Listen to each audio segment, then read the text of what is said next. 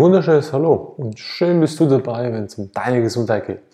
Heute geht es mal darum, um die Sachlage zu klären, wieso wir, die Menschen, immer unbeweglicher werden.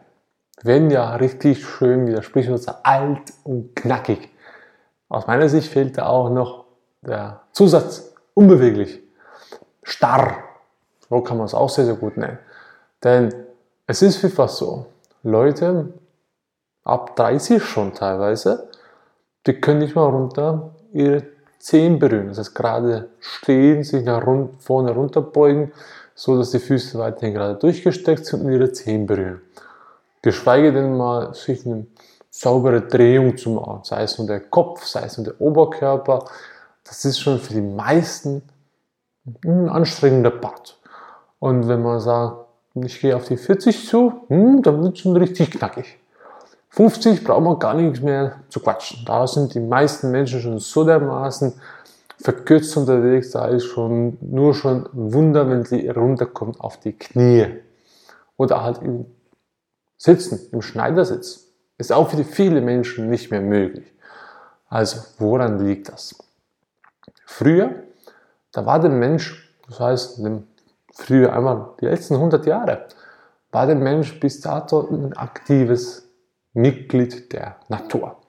Er hat sehr, sehr viel gemacht, war viel unterwegs, hat auch entsprechend sehr, sehr viele handwerkliche Berufe gehabt. Es war wenig Computerzeit, wenig Bürozeit, sondern sehr, sehr viel Natur. Also es gab viele Förster, es gab viele Fischer, es gab viele Bauern und, und, und. Also die Palette war sehr groß. Und die Menschen waren vielfach den ganzen Tag unterwegs, körperlich. Also sie waren entweder in der Werkstatt oder draußen Besorgungen erledigen oder auf dem Feld oder im Wald. Und das ist ein Bewegungsapparat, der die ganze Zeit aktiv war oder über einen großen Zeitraum aktiv war. Und zwar in verschiedenen Arten und Weisen. Und heute haben wir vielfach Bürotätigkeiten. Also rund mehr als 60 Prozent sind fast nur noch Bürojobs oder sitzende Tätigkeiten. Das heißt, die Dame an der Kasse im Supermarkt, der Büroangestellte, der Chef einer deutschen Bank, Josef Ackermann beispielsweise, hat auch überwiegend sitzende Positionshaltung. Hm? Der geht nicht großartig da umherschlendern durch die Banken durch und guckt mal, wer was macht. Nö. Also, das ist die Realität, dass die meisten, egal welchen sie Beruf auch ausüben, heutzutage sehr, sehr viel sitzen tun. Oder halt auch die Leute, die in der Werkstatt arbeiten, haben immer mehr Maschinen als Unterstützung, wo ihnen die Arbeit abnimmt und sie entsprechend die Bürotätigkeiten mehr übernehmen. Also auch da wechselt immer noch der Teil des körperlichen, physischen Aspektes rüber hin zum maschinellen. So, das ist mal ein Faktor, was die Unbeweglichkeit hervorruft. Doch ist das allein die Erklärung für das, dass wir unbeweglicher werden? Nein, natürlich nicht. Das wäre, wie die Schulmedizin begründen würde, Rauchen ist Grundursache Nummer eins für Lungenkrebs. Das wäre genauso ein Schwachsinn. Übrigens ist ja auch ein Schwachsinn. Es gibt nie nur eine Ursache für den Krebs. Gibt es auch nicht. Das werden wir auch mal später noch behandeln. Also, es gibt da noch mehrere Faktoren. Natürlich beinhaltet jetzt mal, was mache ich den ganzen Tag durch. Haben wir kurz angeguckt. Wie bewege ich mich? Was für eine Arbeitstätigkeit habe ich? Dann, was mache ich sonst noch? Das heißt, hobbymäßig aktives. Viele gehen dann ins Fitnessstudio heutzutage oder machen einen Sport, den sie gerne ausüben. Das kann Mannschaftssport sein, das kann ein Einzelsport sein, Laufen oder es kann auch Basketball sein oder es kann auch Kampfsport sein. Da gibt es viele Variationen. Viele gehen heute aufgrund des Trends und der ganzen sage ich, Gesundheitswelle ins Fitnessstudio. Und auch da werden die Übungen vielfach sitzend ausgeübt. Also habe ich nun wieder eine Übung, die vielfach mehr in der sitzenden Gelegenheit ausgeübt wird. Oder auch der Mannschaftssport ist nicht zwingend im Sitzen auszuüben. Doch wenn ich jetzt die ganze Zeit sage, ich arbeite acht Stunden am Tag, ich fahre zur Arbeit sitzen, ich sitze vielfach an der Arbeit oder bei der Arbeit, in der Mittagspause sitze ich, ich sitze auf dem Heimweg, äh, ich mache dann einen Sport für eine Stunde, die ich, nehme ich jetzt mal an, nicht unbedingt sitzen sein muss. Doch, was mache ich? Ich tue keinen Ausgleich schaffen für den Körper, sondern ich mache aktiv Verspannung. Also ich spanne meine Muskeln jetzt ein für die Art und Weise des Trainings. Das darf Fitness sein, das darf irgendwelche Sportarten sein, spielt keine Rolle. Das heißt, ich spanne noch mehr an. Ich bringe noch mehr Spannung rein. Und am Abend, wenn ich nach Hause komme, kommt dann der Daumensport in den meisten Haushalten zugange und dann sepp ich mal durch die ganzen Kanäle durch. Ja. Und futtere entsprechend etwas was. Mir vielleicht nicht so gut. Also, der Mensch sitzt überwiegend. Und wenn ich nur eine Stunde am Tag investiere, damit ich mich da noch ein bisschen mehr verspanne, dann ist mir nicht geholfen. Das heißt, ich soll aktiv Übungen, die fördern, die Geschmeidigkeit ausüben. Welche das sind, da kommen wir immer noch später darauf zurück. Doch wichtig dabei ist der Grundsatz, du übernimmst die volle Verantwortung für deine Gesundheit. Und wenn du das schon mal hinkriegst, dann hast du schon mal einen guten Start oder eine gute Grundbasis, dass du im höheren Alter, das heißt ab 30 hochwärts, geschmeidig bleibst und keine Bandscheibenvorfälle kriegst, keine Arthrose, die ja sowieso erlogen ist und sonstige Beschwerden, die heutzutage aus der Schulmedizin krankheitlich sind, doch aus der Alternativmedizin ein Pipifax zur Genesung sind. So. Und Jetzt haben wir den Bewegungsapparat, was ich den ganzen Tag mache, vielfach sitzen.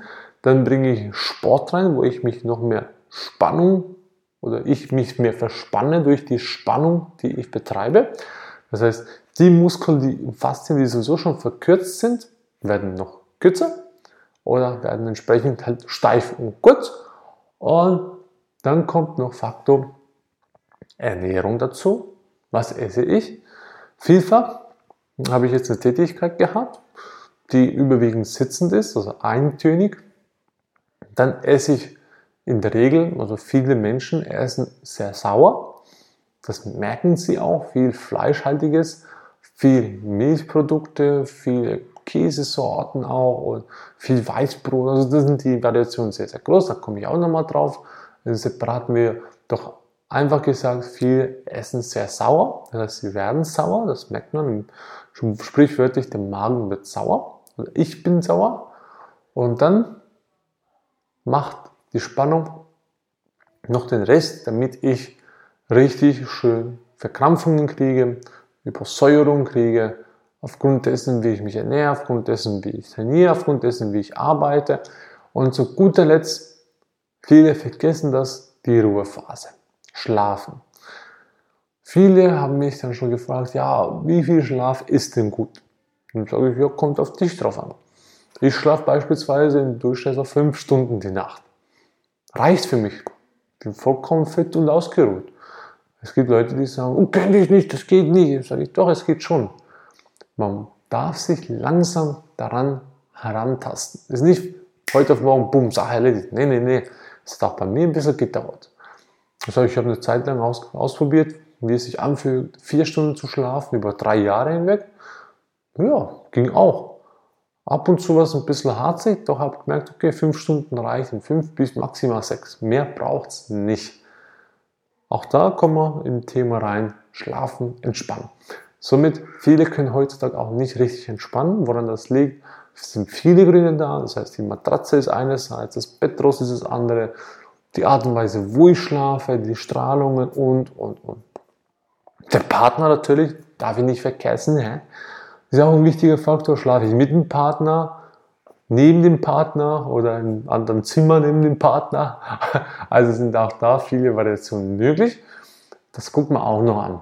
Also, jetzt weißt du schon mal, dass der ganzen Tag die Abläufe, die du regelmäßig machst, formen die Struktur. Okay?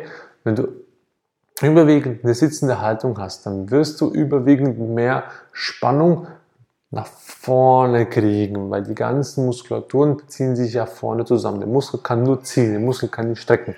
Strecken heißt nur locker lassen. Und das heißt, die Gegenmuskulatur, die auf dem Rücken ist, im ganzen Gesäß, muss immer dagegen ziehen.